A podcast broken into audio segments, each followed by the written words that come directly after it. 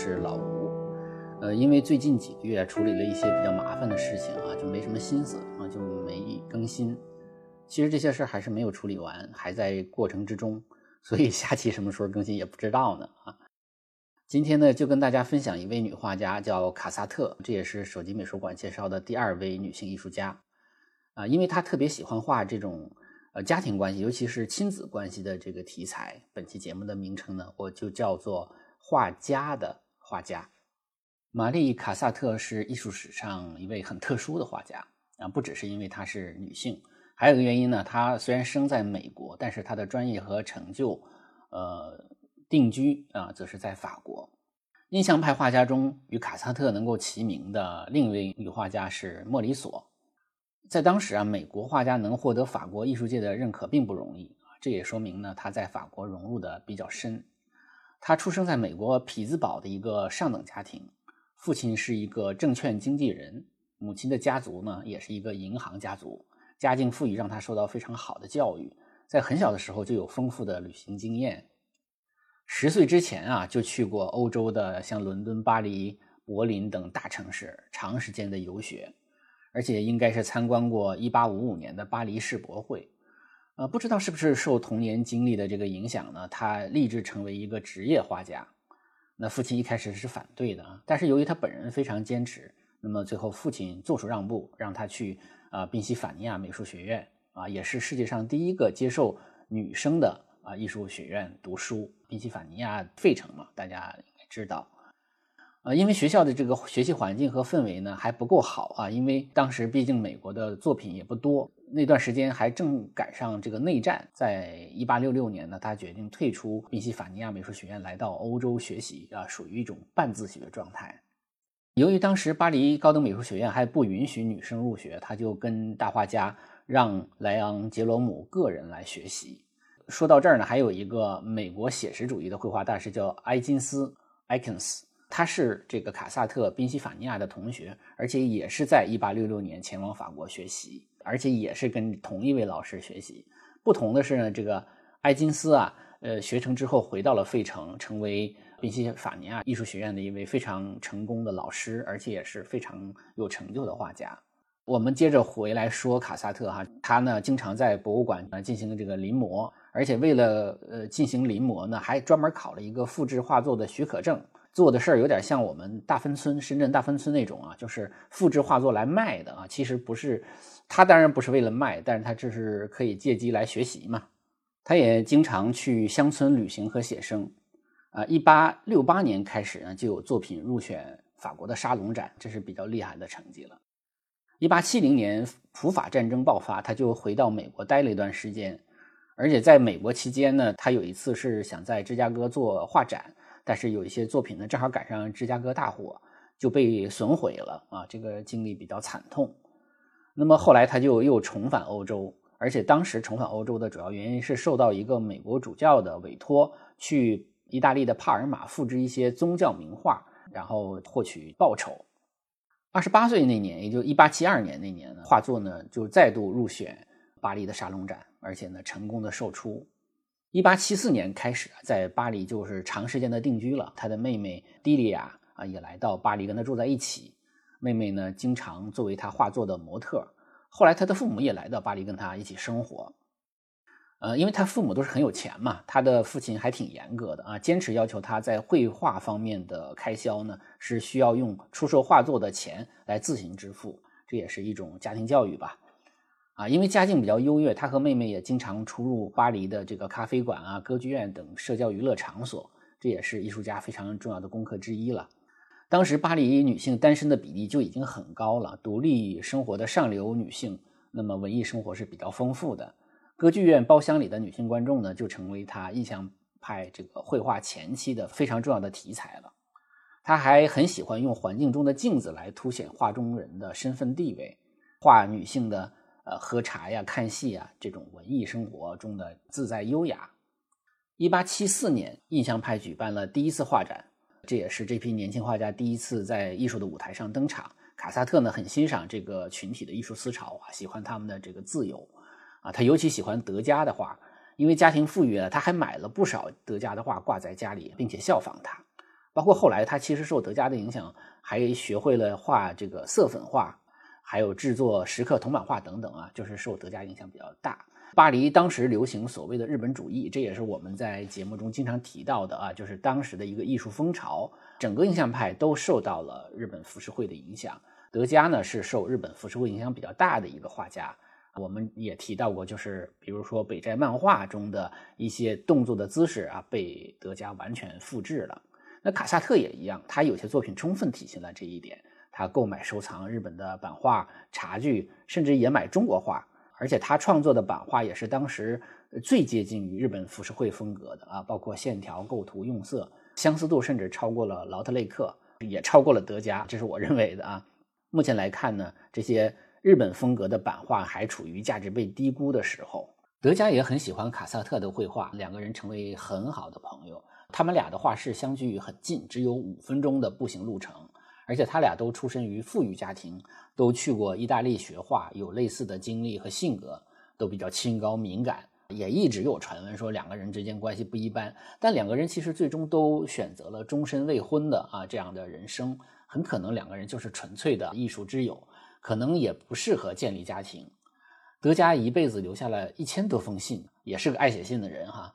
但是呢，唯独没有与卡萨特之间的信保留下来。那从两个人的关系来看呢，是不合理的。也因此有人猜，是不是卡萨特把德加的信都给毁掉了哈？有女性主义者认为德加有厌女症，主要是原因呢是他笔下的女性大多不怎么美。那。如果用同样的眼光去看卡萨特的话，那么也许卡萨特有厌男症，是吧？因为他根本就不太画男性。当然，这都是呃没什么依据的猜测了。德加也为卡萨特画过肖像啊。受德加的邀请，卡萨特就参加了1879年印象派举办的第四次画展。他参加印象派画展还有一个很重要的原因，就是由于他逐渐的不喜欢沙龙的那种风格哈。所以呢，跟沙龙闹掰了，所以他的作品就没有再入选过沙龙。当然啊，他也跟印象派其他的名家，比如说毕沙罗画画啊，他跟毕沙罗、德加还一起办过一个美术杂志，只是说这个杂志最终没有出版成功。呃，另外，印象派画展中的很多画家，包括莫奈呀、雷诺阿、塞尚等人，跟他关系好像也都不错，在卡萨特很多作品中都能找到他们的影子。从画风上来说呢，卡萨特的画其实并不好判别。德加的风格啊，塞尚的风格，雷诺阿的风格，莫莫奈的风格，马奈的风格都有，感觉是融合的哈。但是作为女画家呢，她的这个绘画是容易识别的，因为她最喜欢画这个母子关系啊，其中其实绝大多数是母女关系。我们可以将这种画视为不同年纪的女性啊，特别是从她参加印象派画展之后。还有就是单独画的这个儿童，当然他也画单个的女性啊，尤其是单个女性在他前期的比较多，画母子最多啊，最典型。他画了这种母子间琐碎而亲密的若干场景，包括一起读书啊、拥抱啊、照顾啊、哄睡啊、喂食啊、洗澡啊，他把哺育孩子的方方面面都画了下来。这也是当时随着科学的发展，当时很提倡母亲的照顾对于亲子关系的重要性。从他学画的历史来看呢，他曾经临摹过很多的宗教画。那么，当然这里边会包括圣母子的场景啊，圣母子、圣家庭的那种场景。那些画作、雕塑的造型构图，对他画母女的形象也产生了一个较为长期的影响。他在一八九三年画的一幅画叫《家庭》中呢，是母亲和两个孩子，那个构图看起来就非常非常像拉斐尔的作品。在卡萨特的这个后期啊。尤其是一八八六年以后，卡萨特几乎不再画母子之外的其他题材。那显然呢，那这个母子题材也不是德加擅长和感兴趣的。从那个时期开始，两个人的关系啊就不再那么亲密了。不再亲密也不代表两个人关系不好哈，就是他还是保持着一个合作式的这种友谊和经常的往来。那么从这个角度来说，其实卡萨特受到雷诺阿的影响应该是很大的。因为雷诺阿画小女孩的画、画家庭的画、画母子过母女关系的画是很多的，而且这种画我们如果对比的话，会发现其实呃雷同的地方或者相似的地方还很多。卡萨特画绘画题材呢，这个以母子为主，体现了一种他自己从未尝试的身份，就是妻子和母亲。他自己不建立家庭，但却专注于画这个家庭的主题，也是挺矛盾的，让人不太好理解的一个地方。啊，据说他寂寞的时候也曾经想结婚生子啊，不知何故未能实现。他很少画男性，即使画母亲带着一男一女两个孩子，是吧？呃，也不画爸爸。但是如果画了男性，大概率就是画他的哥哥啊，亚历山大，还有他的侄子，或者呢说画男性的话，也画这个背对着画面，处于一个配角的角度和位置。后面的几次印象派画展啊，他也都积极参加啊，只要德加参加，他一定是跟着参加的。当时评论界呢，把他们两者视为同门，或者把卡萨特认为是德加的弟子。一八八六年是印象派的第八次画展，也是最后一次。在这个画展结束之后呢，卡萨特与德加互赠画作，其中卡萨特赠给德加的一幅叫做《整理头发的女孩》。那么这幅画在德加去世之后啊，被遗产的继承人一度认为是德加画的。所以这也是说明两个人的画作其实是非常像的。从这个印象派最后一次画展之后呢，啊，也是两个人合作关系的一个转折点。刚才我们也提到过，卡萨特的非常重要的另一重身份啊，就是我们在艺术史上很少提到的，是作为顾问啊，帮助很多美国的收藏家收购印象派画家的作品。那么卡萨特在给他的美国收藏家朋友叫路易斯·哈佛梅耶。当高参的时候呢，曾经让对方前前后后总共买下了六十五件德加的画作啊，也就是说，这个路易斯·哈夫梅耶是德加在美国的最大购买者。在他的建议下，波士顿收藏家叫马克伯买下了马奈的《处决马克西米利安》这幅著名的画作，还有就是现在在大都会博物馆展出的这个舞蹈课啊，就是我们之前讲过，手机美术馆讲过。舞蹈课有两个版本，一个在奥赛美术馆，一个在纽约大都会。那么纽约大都会的博物馆也是经卡萨特介绍售出的。还有就是波士顿加德纳美术馆的创办人伊莎贝拉加德纳啊，也经常听取卡萨特的建议。卡萨特推荐的画作呢，经常不是被这个人买走，就被另外一个人买走。当同时有很多呃美国的收藏家表达收购意向的时候呢，卡萨特通常建议那个。呃，能第一个把画作运到美国的人啊，卖给他，啊，因为当时美国是所谓的 New Money 的代表啊，有钱愿意做艺术投资，印象派可以说是非常物美价廉，非常适合作为收藏的对象。而且印象派的成功啊，有一大部分也是得益于美国的大量收藏，造成了这个墙内开花墙外香，反过来提高了它在美国的价值。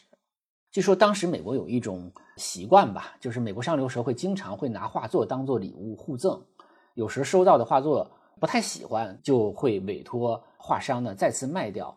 那么你想，这一买一卖的话，这个画商呢就利润就更加的 增加了他们的这个收益，是吧？美国不少印象派收藏都是根据卡萨特提出的建议购入的，可以说现在美国各大美术馆的印象派收藏，卡萨特是功不可没。这是卡萨特除了绘画之外，对于整个印象派和艺术史最大的贡献。那么是印象派在美国艺术品市场上的最大推手。实际上，他作为收藏家顾问，对于艺术行业的贡献呢，应该比他作为画家的贡献要大得多。卡萨特在这方面也非常精明啊！法国政府曾经颁给他一个艺术贡献奖。呃，作为画家，其实他是不太看重这个奖项的，但是他是。接受了这个奖项，因为他有这个奖加持，美国的那些画商会更加认可他在法国艺术界的成就和地位，会更加信任他的推荐。除了印象派之外呢，对于呃文艺复兴啊、巴洛克啊其他时期的绘画收藏，因为那个时期像这种古画可能就会比较贵了哈。但是卡萨特因为他自己有临摹的经验呢，他又是画家呀，他也能提供非常专业的收藏建议。卡萨特之所以不遗余力地推荐欧洲的绘画卖到美国，其实还有一个原因，就是他希望通过增加艺术品的收藏呢，呃和展示，来为美国的艺术学院的教育提供最一手的教育资源，提高美国专业艺术教育和公共艺术教育的呃基础设施。我们可以这么用这样的一个词来形容啊。而且他也会经常建议他的那些美国收藏家朋友呢，是捐赠这些藏品，像路易斯就把。绝大多数的画作捐给了纽约大都会博物馆。卡萨特本身自己也是一个收藏家啊，印象派很多画家，包括德加、毕沙罗的画就不用说了，他买了很多哈。莫奈、马代的作品他都有收藏，他还买了一些库尔贝的作品，也买日本浮世绘。最喜欢的浮世绘画家是喜多川歌米，他的哥哥啊，这个担任宾夕法尼亚铁路公司总裁的亚历山大，在他的影响下呢，也进行了艺术收藏。而且呢，卡萨特也以投资的那种角度和头脑来经营他的艺术品收藏，也就是说，他是有买有卖的啊，不光是买。他曾经有一段时间呢，跟他哥哥亚历山大说：“说莫奈的画不要卖，但是也不是让你尽量的买。”那我们从这两句话就能分析呢，它其实就是跟那个证券投资中的长期持有的思维是一样的。但实际上它还是有点保守了，因为如果接着大量买的话，收益会更高啊。当然这是马后炮了。但不管怎么说，他是取得了很好的收益。还有一个特别有意思的小故事啊，就是呃，德加不是给。卡萨特画过一幅肖像嘛，就是玩牌的形象。他一开始是视为珍宝的，晚年的时候是越看越觉得不顺眼啊，越看越觉得不喜欢，感觉画中的自己，因为他那是玩扑克嘛啊，他感觉自己像一个算卦的老太太。后来他就让画商把它卖掉啊。同时他提了两个要求，说第一，这个画不能卖给美国人；第二，不要提及这幅画曾经被卡萨特持有。但是后来这幅画辗转的卖给了法国人，卖给了日本人，最终还是被卖给了美国人。所以这幅画最终还是在美国展出了。一八九一年呢，他在法国举办了个人画展。啊，一八九三年芝加哥举办世博会，他应邀为博览会呢创作了巨幅的壁画。但是因为那个世博会的展馆是一个临时建筑，所以结束之后呢，这个画就随着这个建筑的拆掉而没有能保留下来。但是呢，他在美国其实。影响力始终不太高，直到了一九零四年，他才在美国的一个呃画展上成为一个主角吧。一九一一年的时候，他被诊断出患有糖尿病、风湿病、神经痛、白内障等等一些老年疾病，但是他还是在画。到一九一四年之后，他几乎失明了啊，就被迫停止绘画。他虽然没有发表过什么政治主张，但是我们不能否认的是，他是一位可能政治主张不是很强烈的一个女权主义者啊。你像他画女童、画母女关系啊，就我觉得很能说明问题。一九一五年的时候，他还参加了一个画展，就是路易斯举办的关于争取妇女选举权的一个画展。呃，他送去了十八幅作品啊，去支持这个展览。一九二六年的时候，卡萨特是以八十二岁高龄去世。在一九四七年，美国举办了一个卡萨特回顾大展啊，那么至此他在故乡才是得到了一个最大程度的认可。接下来，我们就给大家介绍几幅他的作品。第一幅呢，我们介绍是画于一八七八年的《在包厢里》。这幅画呢，也被叫做《在剧院里》。尺幅是八十一厘米高，六十六厘米宽，呃，收藏在波士顿艺术博物馆里。这是他印象派早期作品，后来画单个女人的频次其实是越来越少了。啊，当时看歌剧的人都是上流社会，看戏本身是有很强的社交属性啊，即使是现在，其实社交属性还是很大的。十九世纪的歌剧院不仅仅是观看演出的场所，也是上流社会和资产阶级人士交往的一个聚会。那么，它也是妇女比较容易自由参加的不太多的社交活动之一了。那么在大型剧院演出啊，望远镜其实是非常重要的一个工具。做的如果不够近的话，想看清演员的表情呢是非常困难的。一些华丽的这种服装啊，或者舞美道具啊，也需要更加清晰的视野。当然了，就是望远镜，我们可以看戏，也可以东张西望嘛，对吧？那卡萨特在这幅画啊，在包厢里呢，选择的背景呢，就是被学者们解读为说，强调女性在十九世纪社会中日益增长的一种。能动性、独立性，其实包厢更加强化了社交啊，对吧？老式剧院的那种包厢都比较小，当然价格也更加昂贵。画中这个女子坐的包厢楼层比较高，可能价格也许会便宜点儿吧。过去卖票的价格咱也不太知道，有时候呢一些。名流甚至王室选择包厢，其实并不一定是在观演效果最佳的一层啊或者二层正中的包厢，最下面那个是叫池座啊，不叫一层啊，上面才叫一层。有可能呢，这些人会选择最侧边的包厢。这些人明明很有钱，地位又很高，他为什么会选择侧面的包厢呢？观看效果又不好，他其实主要是为了可以让全场的公众看到他们的出席。某种意义上讲呢，他们跟演出一样是被观看的一部分，他们也希望自己成为焦点。所以，对于有些人来说，他们不是来观看的，他们是来被观看的，或者说是希望被观看。这也是当时的一个很有特点的地方。从这幅画中呢，我们可以看到画家在女性这一侧啊，观画者在看这个女性，而远处的包厢有一个男子用望远镜在看她，就形成了这样的一个很奇妙的关系。而且从色彩上来讲呢，就是右下半这个女子以黑色系为主的这种着装，与左上半明亮的黄色剧场的楼层围墙呢，也是形成了一种呃明暗的对比和呼应。这个女性坐的笔直，占据了图像前景的大部分啊。当她举起望远镜的时候，她的这个肘部靠在栏杆上，肢体语言充满了自信，暗示着力量，表情很警惕啊，表现出她的好奇心。女人有可能会意识到远方有一个男人在盯着她看。但是也不会就此分散注意力啊，他还是在他的观看，所以就是观看和被观看，我们与画画中的人与人之间形成了非常有趣的观看的关系。那么根据我个人的看演出的经验啊，这个段落应该是在演出开始之前或者中场休息的时候，所以呢，这个女子应该不是在看演出，也是在看某一个人。所以这些呼应和关系让这个画面有了故事性，有了很多呃想象的空间。我们甚至可以想象出一个合乎逻辑的情节哈，就是当这个女子发现被远处的男子用望远镜背来看的时候，她可能会不舒服啊。她为了化解尴尬或者避免回应，或者说不想老老实实坐在那里被观看，总而言之是不愿意这样的被看啊，所以干脆自己拿起望远镜自己看向别处。我们可能也。分析解读出画面中暗含的那种女性的独立性，就是说她不再只是被观看的客体，而是一个主动拿起望远镜去观看别的东西的主体，就是她不是被观看的客体，是观看的主体。也许卡萨特是有意为之的啊，也许呢我们的分析只是一种潜意识，或者只是巧合吧。这幅画中女子占比很大，但却完全不同于以往我们说的那种肖像画。而且我们也会想到，哈，中国有个诗人叫卞之琳的诗，是吧？断章，你站在桥上看风景，看风景的人在楼上看你。明月装饰了你的窗子，你装饰了别人的梦。啊，我觉得这首诗啊和这幅画其实是呃很很贴切的，是吧？这个是当然，这是我们的联想了。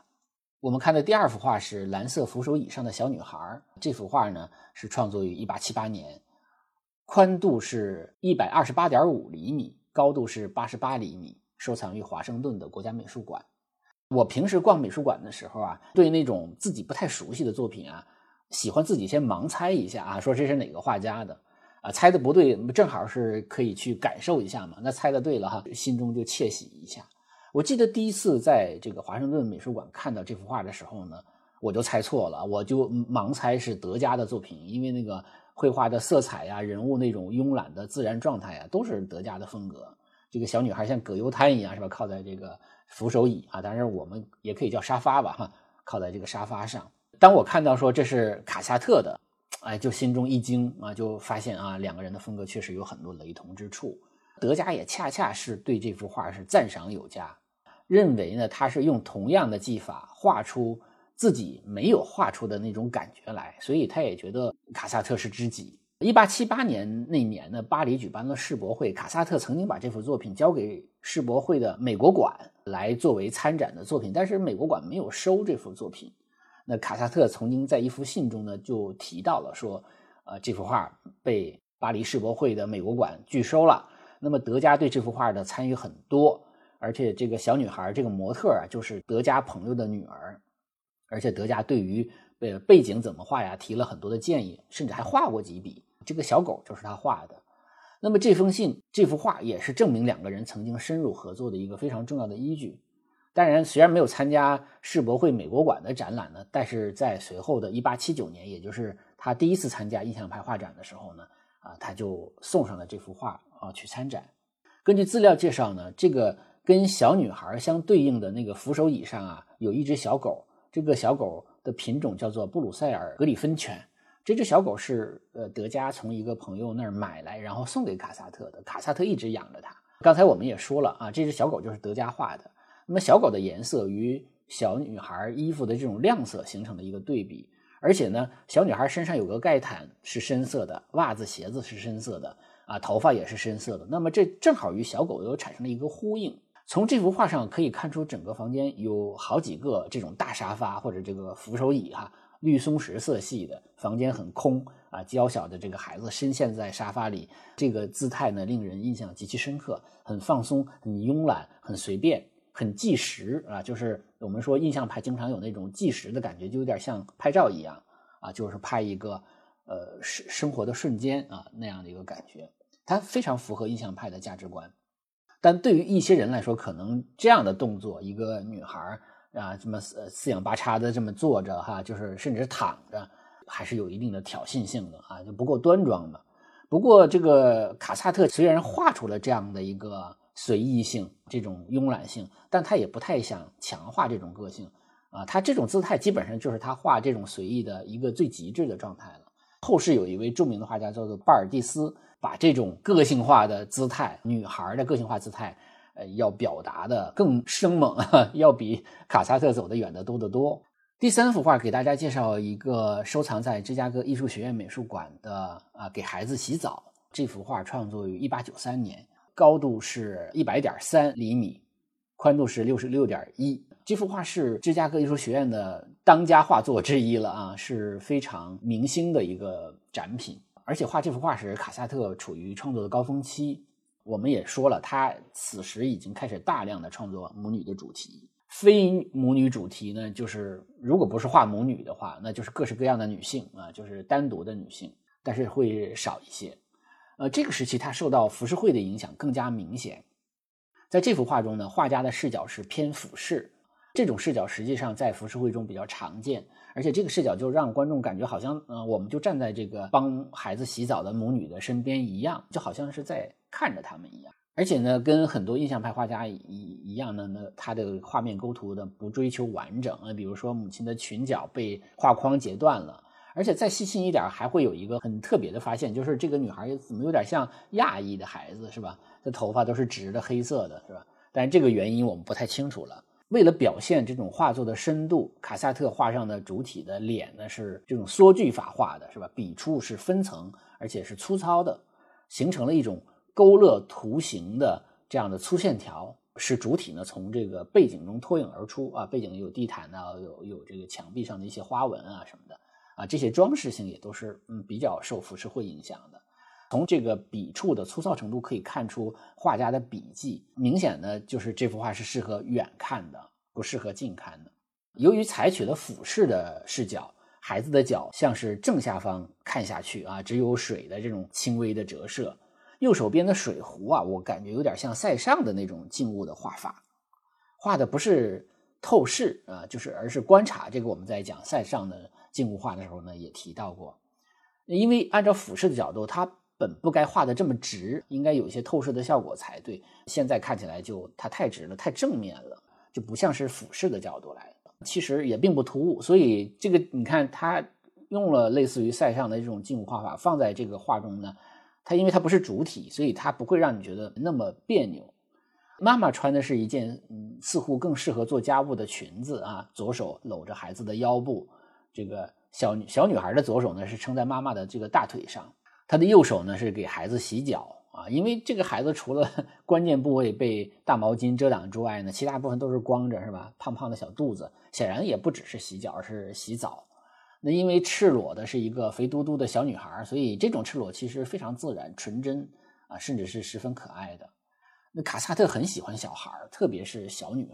他自己虽然没有孩子啊，但是他兄弟姊妹家的孩子呢，好多也都是他看着长大的。孩童对他来说是完全不陌生的。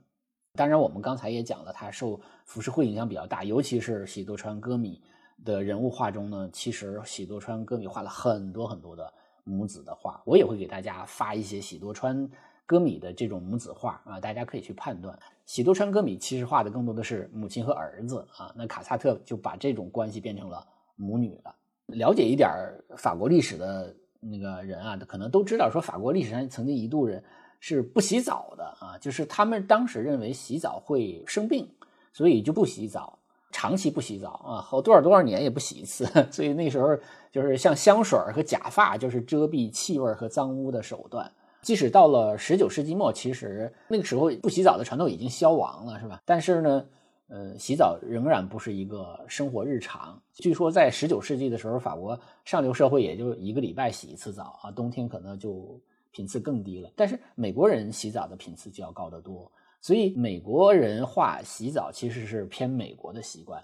而且还有一点就是，我们刚才说了，就是浮世绘里洗澡的场景也很多，所以我们也可以说这个画呢也是偏日本。女性画家在画裸体的时候，她的忌惮是比男性画家要多的。在卡萨特的这个作品中啊，很多裸体都是孩子，他画的女性的裸体很少很少，也画过啊，很少。当然，画孩子也有一个好处，就是它体其实本来就是体现一种非常自然、非常纯真的感觉。有人认为啊，卡萨特对于一八九零年代这个母子关系的描绘，他是将传统的宗教主题啊，就是我我刚刚才我们说的这个圣母子那种主题，是置于了世俗和自然主义的这个背景下呢，就改变了或者说是改善了原来圣母子主题的一个表现。他这样的做法，他就是调和了传统与现代的冲突。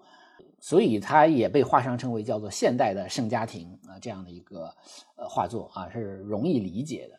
而且在我们介绍的这幅给孩子洗澡的画中呢，我们可以看到这两个人看起来是严肃而庄严，不是那种嬉闹的场景。所以他的这个场景呢，是母亲和孩子进入了一个神圣的那样的一个状态啊，有点像圣圣母 为圣婴洗脚这样的一个感觉。在他的作品中啊，母亲与孩子之间的这种触摸行为啊，表达的情感和身体上的一种满足是啊，这种母性的满足啊和一种保护和亲密的关系。另外呢，我们说熟悉印象派的人也都知道，德加也是一个热衷于画洗澡的人。德加呢倾向于画孤立的裸体的女性人物啊，以便通过他们的动作带来私密感啊。这些人物往往是那种偷窥视角的。感觉好像这些人对自己被画呃茫然不知啊那样的一个感觉。德加也是利用类似的哈站像站在旁边这样一个悬停视角，我们叫做啊，就来体现一种凝视的效果，一种男性视角，男人偷窥哈女性这样的一个洗澡。但实际上他不是，他是偷窥视角，他不是偷窥啊，他不表达猥亵的那个东西。实际上你看过北斋漫画，你就知道他实际上是还原北斋漫画。卡萨特呢，利用了同样的视角，是把观众的注意力主要集中在母亲和孩子的动作上啊，以实现那种情感上那种纪念的一刻。最后，我们再介绍一幅画，叫做《划船派对》。这幅画呢，收藏在华盛顿国家美术馆，是九十厘米高，是一百一十七点三厘米宽这样的一幅画，画于一八九三年到一八九四年吧。这个其实还是我们熟悉的母女题材啊，但是在画面中有一位划船的男性背对着我们，这位男性是父亲还是雇佣的船夫呢？是不得而知啊。从这个健壮的身体啊、简单的衣着来看，我感觉好像是船夫啊，不是父亲，不是爸爸。划船者黑色的侧后面与母女的这种明亮色彩也是形成了一种鲜明的对比关系。画面中断裂的色彩斑块、晶莹的笔触和轻松愉悦的氛围，都彰显了这幅画是印象派的风格。但是，他在一八九三年到九四年的时候，那个时候已经没有印象派画展了，他就在印象派的基础上有了更多的个人的色彩，结合了更多的传统。就之前受到一些学院美术的这个教育的影响，可能又多了起来。而且呢，受到日本浮世绘的影响还是很明显的。另外，对于这幅画，我还有一个比较个人的感受啊，没有任何资料来佐证。我感觉这幅画也有一些高更的影，虽然说色彩体系不太像啊，但是它这种平面化的处理啊，这种大面积的色彩，跟高更的画是有些许的相似。而且考虑到高更也参加过几次印象派画展，所以他对高更的画应该是比较了解的。我觉得可能是间接的受到影响的可能性也比较大。当然，我们还是会给大家发一组卡萨特的版画。我觉得他的版画非常厉害啊，就是把日本风格和欧美艺术结合得非常好，在比较生动的同时呢，还有一种岁月静好的味道，很值得细细的品赏。那么本期节目就是这样啊，谢谢大家。